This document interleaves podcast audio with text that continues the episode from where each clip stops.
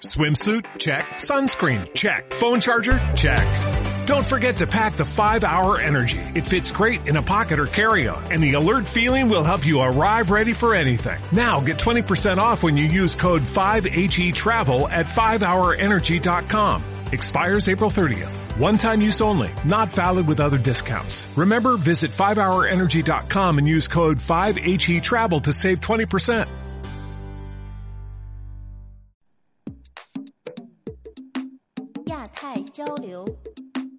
Asia, 太平洋との連携 Asia Pacífico와 함께해요.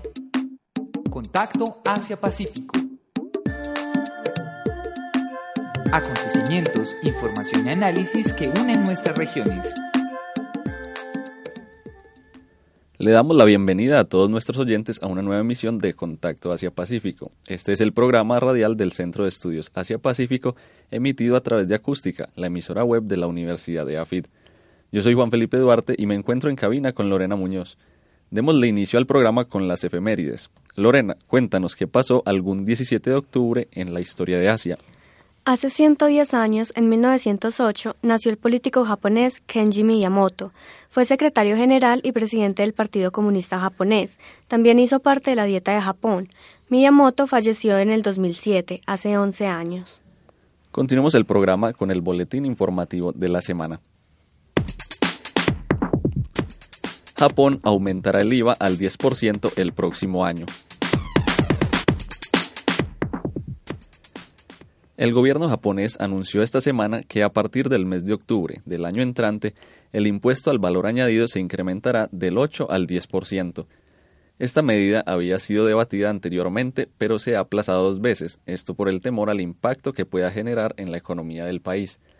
El portavoz gubernamental Yoshihide Suga afirmó que se hará todo lo posible para evitar las consecuencias negativas en la economía, aunque también aseguró que se reservaba la posibilidad de modificar la medida en caso de recesión.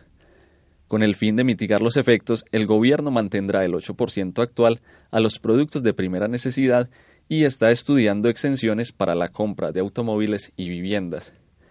El objetivo de este aumento es reforzar el gasto social, específicamente para extender el apoyo al cuidado infantil y la educación preescolar. La directora gerente del Fondo Monetario Internacional, Christine Lagarde, a principios de este mes afirmó que la economía japonesa puede resistir este aumento. Sin embargo, es importante señalar que anteriormente el incremento del IVA ha tenido un efecto devastador. En 1997, cuando pasó del 3 al 5%, y en 2014, cuando pasó del 5 al 8%, el país asiático entró en recesión. Reunión de ministros de Finanzas de la Alianza del Pacífico. Este 13 de octubre, es decir, el pasado sábado, se reunieron en la ciudad de Bali, Indonesia, los ministros de Finanzas de la Alianza del Pacífico. El encuentro se dio en el marco de las reuniones anuales del Fondo Monetario Internacional y el Banco Mundial.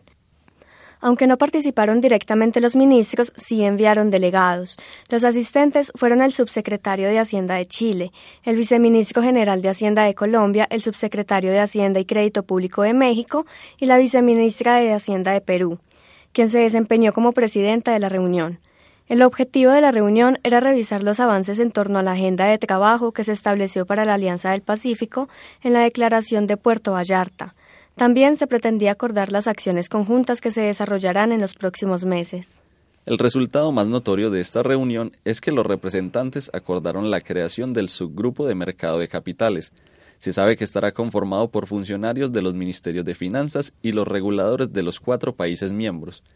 El objetivo del subgrupo es fortalecer la integración de los mercados de capitales de Chile, Colombia, México y Perú, esto lo harán a través del mercado integrado latinoamericano y del pasaporte de fondos.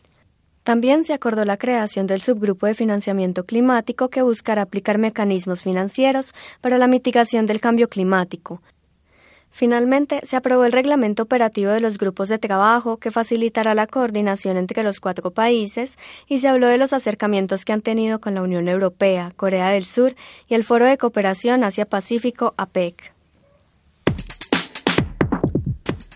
Reunión de alto nivel en la península coreana. El ministro de Unificación de Corea del Sur, Cho Myong-yong, y su homólogo norcoreano Ring Song-won se reunieron en la ciudad fronteriza de Panmunjom para hablar sobre cómo proseguirán las negociaciones entre ambos países. En la reunión acordaron que para finales de noviembre o principios de diciembre se iniciarán los trabajos para conectar las redes férreas y viales de las dos Coreas, esto en cumplimiento de lo acordado en la cumbre del mes pasado. También se discutió sobre el tema de los equipos deportivos combinados y la candidatura olímpica conjunta de la cual hablamos en la emisión anterior. Además, convinieron organizar, tan pronto como sea posible, una reunión para reducir las tensiones, con el objetivo de formar un comité militar conjunto y seguir abordando la implementación de los compromisos suscritos en la última cumbre intercoreana. Por último, acordaron celebrar en noviembre una reunión entre sus delegaciones de la Cruz Roja para tratar el tema de las familias separadas por la guerra. China hace nuevos movimientos en América Central. Después de más o menos 10 años de haber hecho la primera relación diplomática con un país de América Central, China logra consolidar alianzas con Panamá, Costa Rica, República Dominicana y El Salvador, quienes ya no cuentan contratos económicos con Taiwán. Si bien la región no es muy relevante en materia económica, sí lo es en geopolítica, y el gigante asiático ya cuenta con contactos y cooperación oficial, negocios al alza, proyectos culturales e intercambios académicos que reflejan su gran presencia en la zona. Sin embargo, esto no fue de mucho agrado ni para Estados Unidos, que es la potencia hegemónica hasta ahora, ni para Taiwán. República Dominicana, Panamá y El Salvador formalizaron relaciones diplomáticas con China durante el último año, mientras que Costa Rica lo hizo este mes con un relanzamiento de los lazos que hicieron en el 2007 con el gigante asiático. Con este movimiento, China ha logrado una mayor cercanía con el estratégico Canal de Panamá, que hace parte del programa One Belt One Road, dirigido por Xi Jinping. Según señalan algunos especialistas, estos países servirían también a inversionistas chinos como plataformas para entregar al mercado estadounidense, en estos tiempos difíciles en la economía entre ambas potencias. En lo que respecta a la otra mitad de la región, que sería Guatemala, Belice, Honduras y Nicaragua, aún mantienen relaciones diplomáticas con Taiwán, territorio que Pekín aún considera como de su dominio en la política de una sola China. Con Tsai Ing-wen, al mando del gobierno taiwanés se reactivaron las tensiones y la batalla por aliados en otras regiones del mundo. Washington, preocupado por este movimiento de China, llamó a consulta a sus embajadores en Panamá, Santo Domingo y San Salvador en septiembre, tanto el presidente Trump como el vicepresidente Mike Pence han amenazado con retirar su apoyo económico a quienes hagan este tipo de alianzas económicas, pues si bien en el momento Estados Unidos está en negociaciones diplomáticas con China, aún tienen nexos amistosos con Taiwán, por lo que en los países centroamericanos quedaron en el medio de esta incómoda situación política. China es el segundo país de origen de mercancías que se importan en Centroamérica, y aunque las exportaciones hacia allí aún son reducidas, sí están en crecimiento. El año pasado los cuatro nuevos socios de China exportaron en total productos por el valor de 340 millones de dólares estadounidenses. Especial Contacto Asia-Pacífico. Una oportunidad para profundizar en la región. El martes pasado se vivió en la universidad uno de los eventos más esperados por nosotros, el concurso de coreano en su tercera edición. Como les habíamos contado en emisiones anteriores, había dos categorías, una de oratoria y otra de K-pop. Los participantes fueron evaluados por excelentes calificadores cuya lengua materna es el coreano. Además, fueron premiados con celulares y tabletas otorgadas por Samsung, el patrocinador del evento. A continuación, escucharemos a Camilo Ríos, ganador de la categoría K-Pop, quien nos cuenta su experiencia con el idioma y en el concurso. Eh, bueno, mi nombre es Camilo Ríos, gané el primer puesto en el concurso de coreano en la categoría de K-Pop. Me presenté con Hansum, una canción de Lee High. Eh, muy duro al principio porque pues, el coreano es un idioma totalmente distinto para nosotros pero excelente la experiencia y muy importante pues digamos el intercambio de culturas que tenemos nosotros con los mismos coreanos, el aprendizaje que tenemos todo el tiempo con el mismo idioma. Ya. ¿Cómo te acercaste al coreano o al K-pop como parte de su cultura? Hace como, como que por ahí cuatro o cinco años escuché una canción de un grupo que se llama Twenty One, eh, la canción es Negache de Chalaga. Eh, me llamó mucho la atención el video, la producción, la letra y desde ahí fue que empecé como a seguirlos. ¿Por qué crees que estos espacios que hace el Centro de Estudios Asia Pacífico son importantes para la universidad? Para la universidad, digamos que el atraer muchas personas, eh, al hacerlo como tan interactivo, porque mira que todo el tiempo estuvieron haciendo las presentaciones de mismas personas de acá de la universidad, eh, la misma integración que con los, con los premios y con, y con los regalitos para las personas que participen, ¿cierto?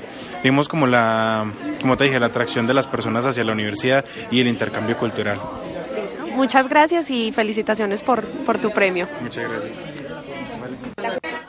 Escuchemos también la experiencia de Camilo Correa, primer puesto en la categoría oratoria.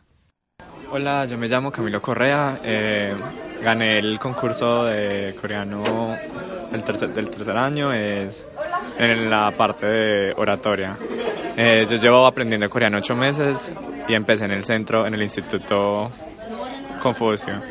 Eh, ha sido una experiencia demasiado chévere, pues es un idioma que mucha gente no lo trata, pero es un país muy importante que está creciendo mucho económicamente, hay muchas oportunidades de estudio porque ellos son muy buenos en tema de universidades y se están desaprovechando muchas becas y todo este tipo de, de oportunidades simplemente por el hecho del desconocimiento. Entonces por eso me parece muy importante el, eh, la participación en este tipo de eventos en donde se promociona pues el, coreano como tal, eh, las oportunidades que dan, los regalos son muy buenos y, ¿Cuál fue el tema de tu discurso? El tema de mi discurso fue lo que me parecía más importante pues en mi vida. Eh, entonces yo hablé sobre básicamente que todo es diferente cuando uno va creciendo, uno tiene varias etapas de su vida y cada etapa cada uno tiene cosas que le importan más. Eh, pero lo importante es que pues para esas etapas sigue siendo importante. O sea, para mí ser chiquito y jugar con mis amigos todavía sigue siendo muy importante para mí. Llevas ocho meses estudiando coreano, no es mucho tiempo. Antes de presentarte, ¿creías que te iba a ir tan bien o qué sentías? No, la verdad no, yo no, nunca pensé que iba a ganar, la verdad. Porque pensé como que, ay, llevo muy poquito tiempo, eh, eh, de pronto no sé pronunciar muy bien las palabras, pero pues he tenido mucho apoyo de todas las personas, del profesor, de amigos, entonces ellos me iban ayudando, corrigiendo, estuve mucho tiempo practicando la pronunciación eh, y dio frutos, resultó. Muchas gracias y felicitaciones por, por tu premio. Muchas gracias. Para finalizar, tenemos el aporte de Edison Barrientos, líder de Jalio Medellín, comunidad que fue muy activa en el concurso. Bueno, mi nombre es Edison Barrientos, yo soy líder de la comunidad Jalio Medellín desde hace dos años. Eh, Medellín es una filial de la comunidad Jalio Colombia, que es una comunidad que se encarga de incentivar, promocionar y reunir todos los eventos y a las personas con intereses en la cultura coreana, en esto de la onda de la ola Hallyu. En Hallyu Medellín nos hemos centrado más que todo en la promoción de reunir fandoms de grupos de K-pop y en la promoción de eventos que incentiven a las personas en, en participar mediante canto y baile es decir, grupos de dance cover y vocal cover de las canciones más populares de K-pop. Cada año en Hallyu se hacen dos eventos de estos y se hacen periódicamente, cada semana o cada 15 días, reuniones de, de diferentes fandom. ¿Cuál es la importancia de que la Universidad de AFIT haga, y especialmente el Centro de Estudios Asia Pacífico, haga eventos o, o, espacios para que se encuentren como lo vivimos hoy en el concurso de coreano para ustedes como comunidad? Yo diría que no solo para nosotros como comunidad, yo estoy enterado que Asia Pacífico no solo lo hace por K-pop, sino eh, por Corea, sino también por otros países. Y es muy importante porque da un incentivo a las personas que no conocen y también a los conocedores de cada país de, de los que hacen parte del Asia Pacífico para conocer más, entender más e interesarse más Agradecemos a todos nuestros oyentes por acompañarnos en una nueva emisión de Contacto Asia Pacífico. Los esperamos la próxima semana con más información de la región.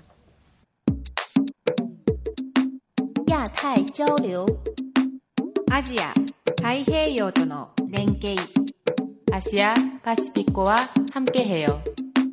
Contacto Asia Pacífico. Acontecimientos, información y análisis que unen nuestras regiones.